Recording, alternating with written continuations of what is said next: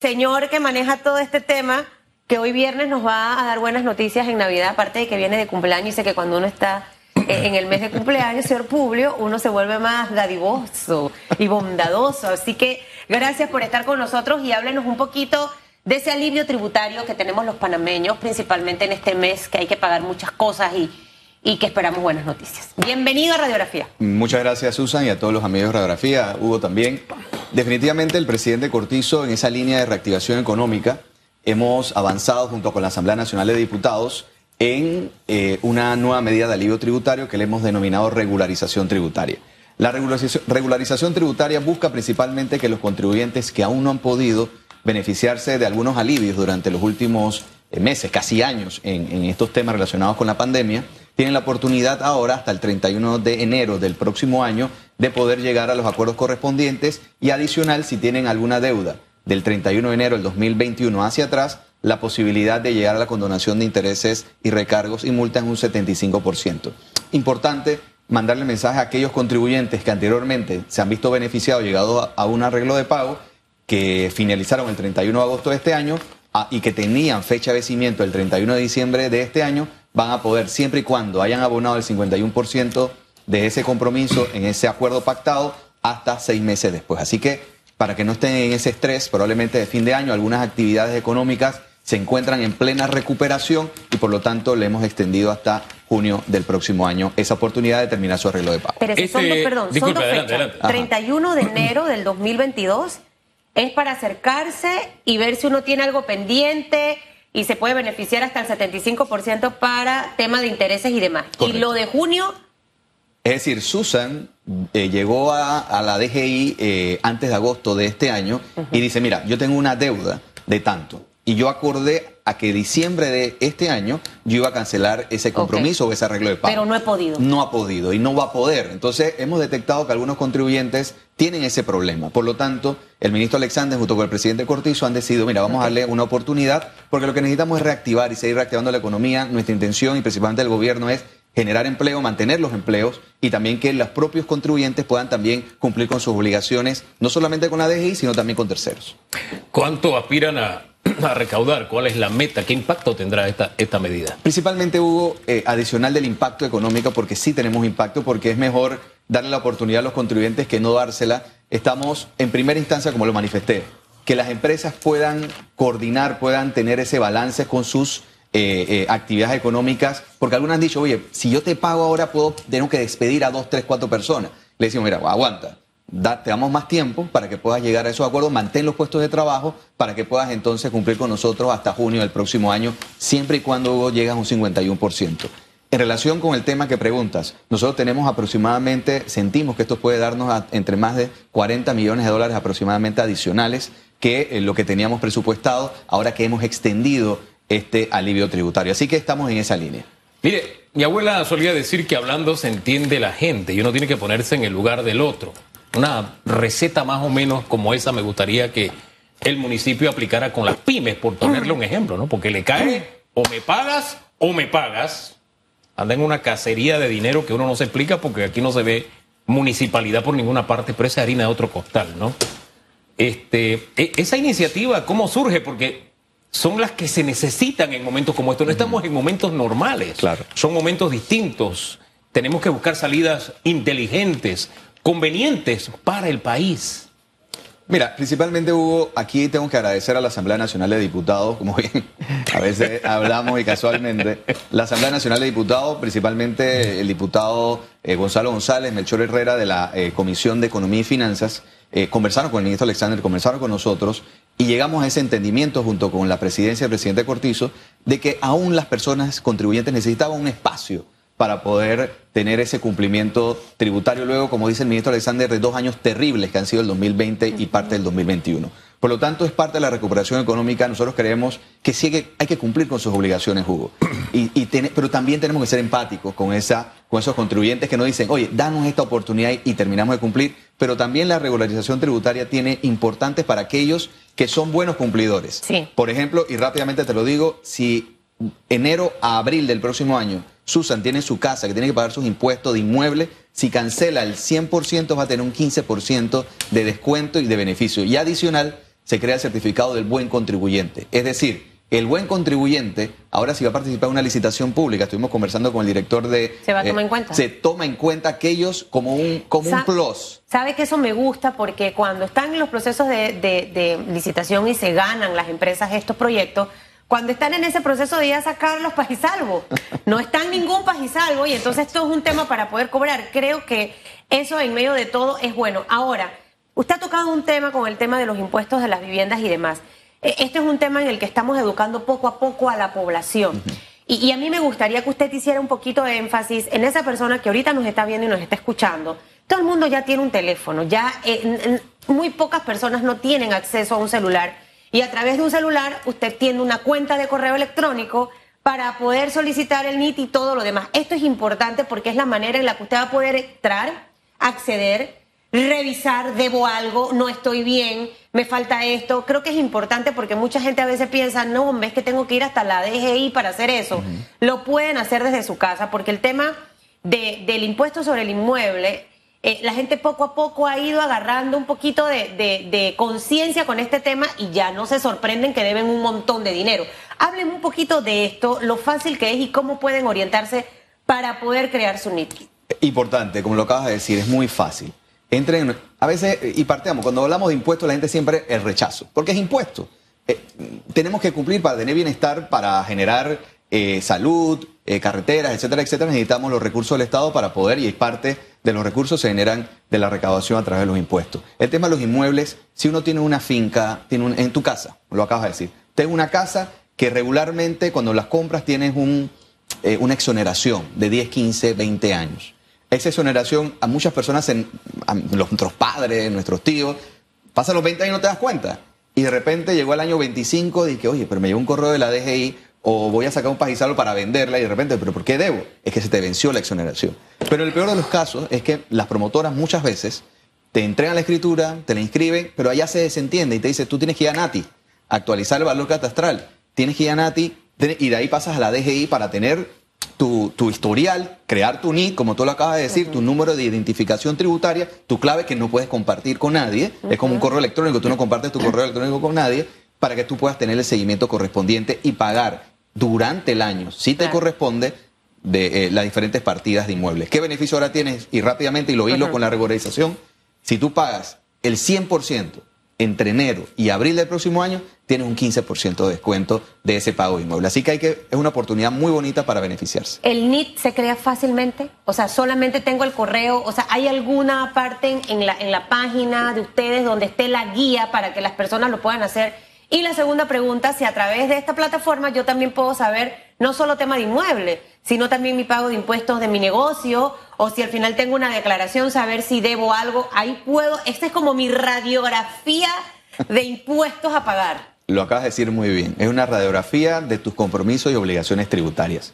Allí tú con tu número de identificación tributaria, el NIT, como lo acabas de decir, tú entras fácilmente, ves tus impuestos de persona natural, en el caso tuyo, si Tú tienes un RUC, tienes que tener registrado un registro único de contribuyentes que regularmente tu cédula con un dígito verificador y ahí tú puedes observar cuáles son tus compromisos que tienes que cumplir durante el año, siempre por encima de los 11 mil dólares. Tienes la obligación de estar registrado en la, DGI. A veces tenemos, Susan, el problema. Tú trabajas, por ejemplo, en Metcom, pero tienes otras actividades naturales, tú brindas servicio de eh, maestra de ceremonia o coaching o algo por el estilo, pero las personas muchas veces como tú piensan, oye, ya Metcom declara mi impuesto sobre la renta, me lo retiene, no tengo ningún problema pero tengo esas ganancias que tienes la obligación también de reportarle. Entonces, eso es parte del compromiso y como estuvimos hablando antes de entrar en cámara, eso ayuda grandemente más cuando eres un emprendedor o un microempresario, porque te ayuda en, poder tener acceso a créditos para poder impulsar tus actividades o fortalecerlas. A propósito de alternativas, de salidas en medio de lo que estamos viviendo,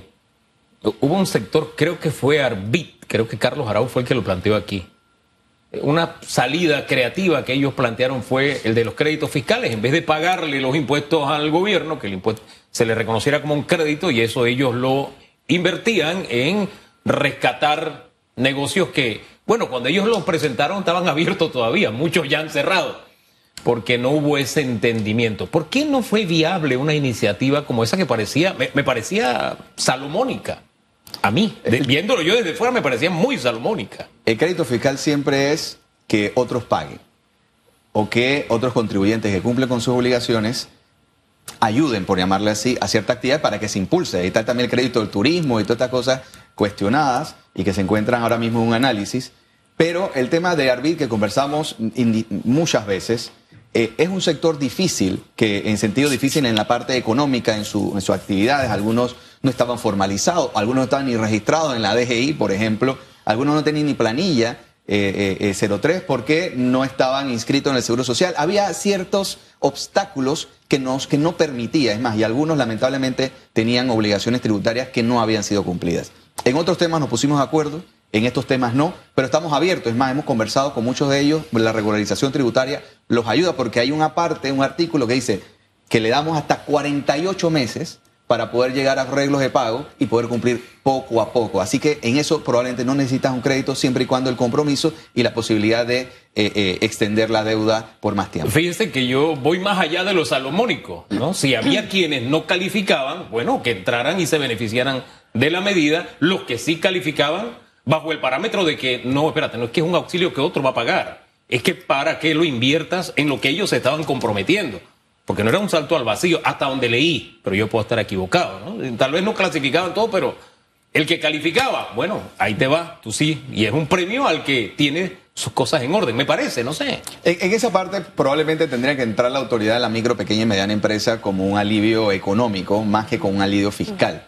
Nosotros creemos que hemos impulsado bastantes alivios tributarios, oportunidades, y queremos agradecer siempre a los medios de comunicación por tener esa puerta abierta para nosotros, explicarle y llegarle a los contribuyentes. No es un tema sencillo. Siempre le pedimos que entren a nuestras redes sociales, página web donde está más claro el tema y también se acerquen a la dirección al ingreso o también a través de los centros de contacto que tenemos sin necesidad de ir. Mire, yo soy de las que cuando debo algo no duermo. No, de verdad, por eso no me gusta agarrar nada crédito. O sea, es un tema personal mío, no me gusta deber. Y creo que al final el, éxito de todo negocio es llevar sus finanzas de una manera no perfecta, pero ahí en, el ritmo adecuado. Quiero resaltar solamente para poder pasar a otros temas que también son de interés para aprovechar que está usted aquí, que todos los contribuyentes pueden en este momento acercarse y si no tiene que ir hasta allá por el tema del tranque, ver todos los beneficios que en este momento tiene para que ponga al día sus impuestos. Si usted ha estado pagando bien durante todo este año hizo un arreglo de pago en agosto y terminaba en diciembre, pero no va a poder, tiene hasta junio del 2022 para hacerlo. Lo segundo, eh, vaya y revise qué debe, todo lo demás, y de repente ahí usted puede tener beneficios de 75% de, de condonar los intereses de esa deuda, pero para eso sí tiene que acercarse a la DGI. Entonces, Está la opción de que arregle las finanzas suyas personales o de su negocio en este momento. Y con respecto al tema del impuesto del inmueble, que esa es una cosa que no hacemos, mire, en vez de ponerse a ver el Instagram de la gente y está escribiendo cosas y enamorando a las mujeres y un montón de cosas más, usted se mete a su celular, crea su NIT y puede saber si su propiedad ya está exonerada en este momento o ya está eh, cobrando impuestos para que se ponga al día. Y si paga eh, eh, antes de abril del otro año, va a tener un 15% de descuento. Mire, ya me la aprendí porque todo lo que es número y que es beneficioso a mí me encanta. Ahora, dos cositas importantes. Yo le decía, tengo el tema pendiente de hacer el tema de em, el chip, la conexión con la impresora fiscal y la cosa. La, la vez pasada que estuvo aquí nos habló, bueno, vía virtual nos habló de esto, cómo avanza ese tema, esa transición y también el plan de acción para la factura electrónica, que eso también es súper importante, que estos son otro tipo de beneficios que también pueden aprovechar los pymes. Así mismo es. Mira, y, gracias por la oportunidad de hablar de eso y tratar de explicar rápidamente. Desde junio de este año existe la obligación para todos los que tienen equipo fiscal de introducir el dispositivo de transmisión, que en pocas palabras, ese chip nos ayuda a que la DGI, esa transacción se haga en línea y nosotros podamos tener información y poder ayudar y tener una mejor organización, no solamente de la empresa, sino también de la finanza que administramos nosotros en la DGI de los ingresos. El otro tema, a partir de este año, en noviembre se aprobó la ley de facturación, es decir, se creó el sistema de facturación electrónico de Panamá. A partir del próximo año, todos los RUC nuevos tienen la obligación de escoger o el facturador gratuito o la factura electrónica. Ya no van a poder tener equipos fiscales. Van a tener que elegir entre factura electrónica a través de los proveedores autorizados calificados o tener la factura electrónica gratuita, que eso ayuda a los microempresarios, emprendedores y lo pone la DGI totalmente Y gratis. los que ya tenemos RUC antes de... Eso es una buena pregunta. Lo que tienes RUC como tú, puedes tener y mantener tu equipo fiscal, pero tienes que tenerlo actualizado a través de tu dispositivo de transmisión, que todos los distribuidores, el 95-97% de distribuidores ya tienen sus dispositivos. Y Susan, tienes y si antes de diciembre tienes un crédito, si tú ese gasto, porque es un gasto que tú tienes que introducir dispositivo alrededor de creo que 400, 400, dólares, 500. tienes un, tienes un crédito de 400 dólares en la DGI, pero siempre y cuando lo hagas antes de diciembre. Por lo tanto, aprovechen la oportunidad. Ese crédito se usa después para otra cosa que para otra lo cosa que deba, cuando venga el aviso de operación, whatever. Exactamente. Hasta Y- el 31 de diciembre. hasta el 31 de Voy diciembre. mañana para allá. Digo, el lunes voy para. Entonces, la factura electrónica, Susan, es el, es el camino de la Dirección al Ingreso. La factura electrónica, nosotros queremos recordarle, por ejemplo, la nueva ley establece, y rápidamente te digo estos temas importantes, todos los proveedores de Estado hasta el 30 de junio del próximo año tienen que facturar electrónicamente. No puedes hacerlo por otro método. Tienen que hacerlo por factura electrónica, por lo tanto, tienen desde ahora que prepararse, porque muchos, ah, no, yo espero a junio. No, no va, lamentablemente, ya no va a haber prórroga. Segundo, el tema relacionado con excepciones de equipo fiscal. Por ejemplo, Hugo, que es periodista, Hugo estaba exceptuado de tener un equipo fiscal en la ley. A partir del próximo año, ya él no está exceptuado de factura electrónica o facturador gratuito, porque Hugo cuando iba, él no estaba exceptuado. A veces una, eh, la gente se equivoca porque sí estaba obligado a facturar, pero Hugo usaba las libretas de factura. Pero a partir de este momento, de la entrada en vigencia de la ley, solamente puede hacerlo a través de la facturador gratuito o la factura electrónica o equipo fiscal. Hugo tiene que acercarse a la DGI para hacer eso. Pu- No tiene que acercarse a la ley, puede encontrar un distribuidor. Tenemos ahí No, de la factura gratuita, por ejemplo, si se tiene va... que escribir a través de la página web, puedes solicitarlo en línea, inmediatamente te notificamos en línea de que ha sido aprobado. Una cosa, factura ya lo dejo preguntar, pero Está siento que este adelante, tema yo, yo debo trabajar con Publio.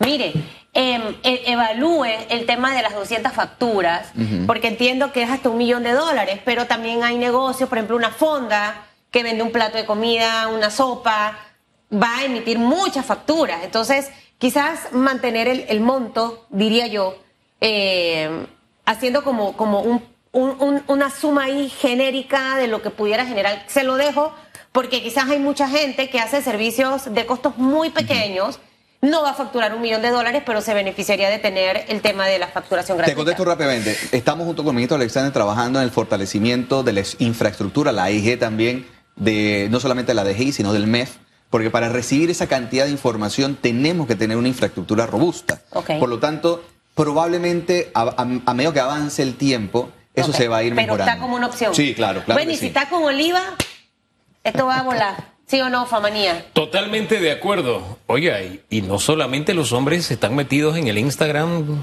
coqueteando. la- usted ha visto las cosas que a uno le mandan por Instagram. Usted siempre tiene que salirse- No, eh, es que eh, hay que decirlo. Esto hay que ser, hay que Dele, ensayar dele, a no. ser justos. Cómo no. Ajá. Haga Oiga, la y mandan unas cosas, Dios mío. Haga la pregunta, Famanía. Oiga, ¿cómo cerramos el año? ¿Cómo- Santo, eso de ahora tiene ortiga. Este, ¿Cómo cerramos el año en materia de recaudación?